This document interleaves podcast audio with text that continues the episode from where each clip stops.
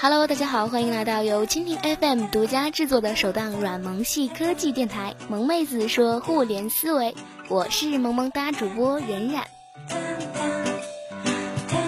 最近啊，Uber 可算是出够了风头，长期霸占了各大媒体的头条。一边是飞快上涨的司机与乘客的数量，另一边呢是各地的严厉查封和的哥的示威抗议。同时，各种奇葩有趣的创意营销也是为他赚足了眼球。咱们的消费者呢，一面静静地看着他们撕逼，一边享受着竞争带来的福利。可是你知道吗？Uber 和快滴还有滴滴的开战。回头一看，默默已经躺在了血泊之中。其实啊，中枪的何止是出租啊！随着 Uber 的四处进击，约炮、快递、外卖、HR，各种你想不到的行业都有可能被 Uber 熊抱强吻。打的、租车、代驾，未来你不需要买车。打的方面的表现呢，就是你可以妒忌我，但是没有办法将我撵出去。Uber 的董事会成员比尔曾经说：“Uber 不仅要取代出租车，还要取代快递、租车服务，甚至是取消汽车所有权这个概念。”这听起来虽然有些遥远，但一想想，Uber 急速发展的规模已远超过预期，这并非是不可能的。由此可见，Uber 的雄心啊！一谈到 Uber，用户总是会用便宜、快捷、贴心、有趣等等来形容体验。试图瓜分出租车行业蛋糕的 Uber，注定会受到各方面的压力和排挤。但群众的眼睛是雪亮的，许多的用户表示，自从坐了专车之后，很难再忍受出租车的环境脏乱、态度恶劣、时常拒载等糟糕的体验。当然，专车也并非是完美的，目前还存在着一些非法运营。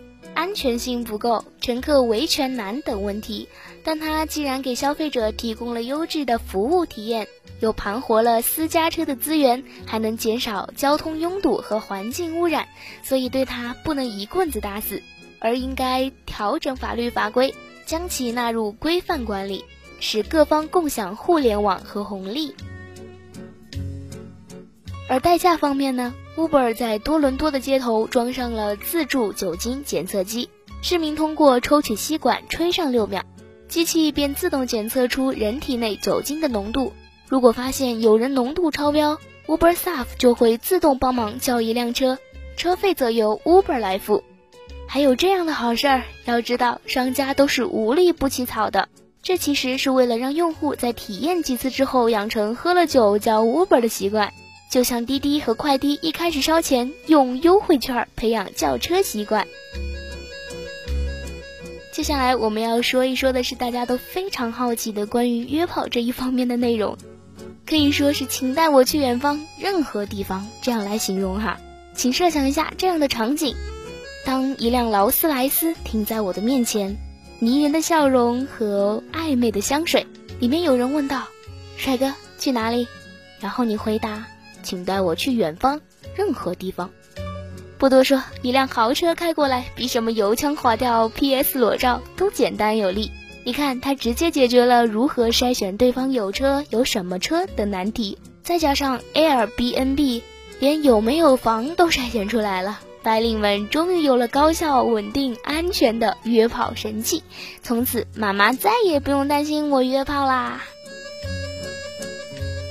除了筛有车。Uber 还能筛司机的约炮意愿，大半夜还开豪车瞎逛的，一般都是闲得蛋疼的单身土豪。为此呢，Uber 还正儿八经的做过研究分析，似乎还挺有道理的。我们一起来听听看。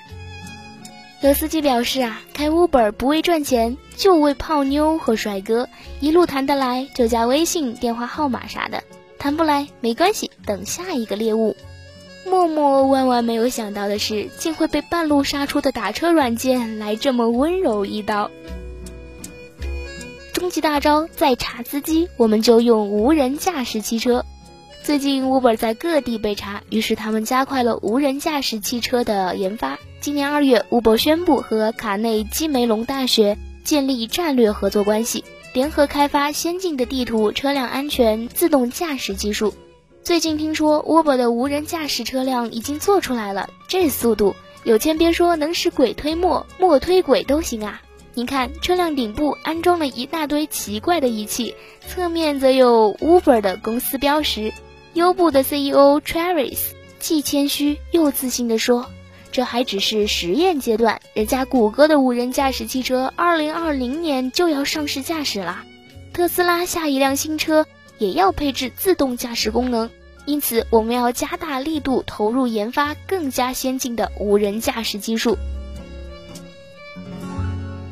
现在呢，打车的大头还是司机拿了，要真实现无人驾驶啊，那可是一辈子打车的成本也没有自己买车高啊。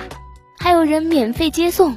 于是大家都不买车了，交通不拥堵了，空气清新了，马路杀手也没有了，这才是伟大的公司嘛！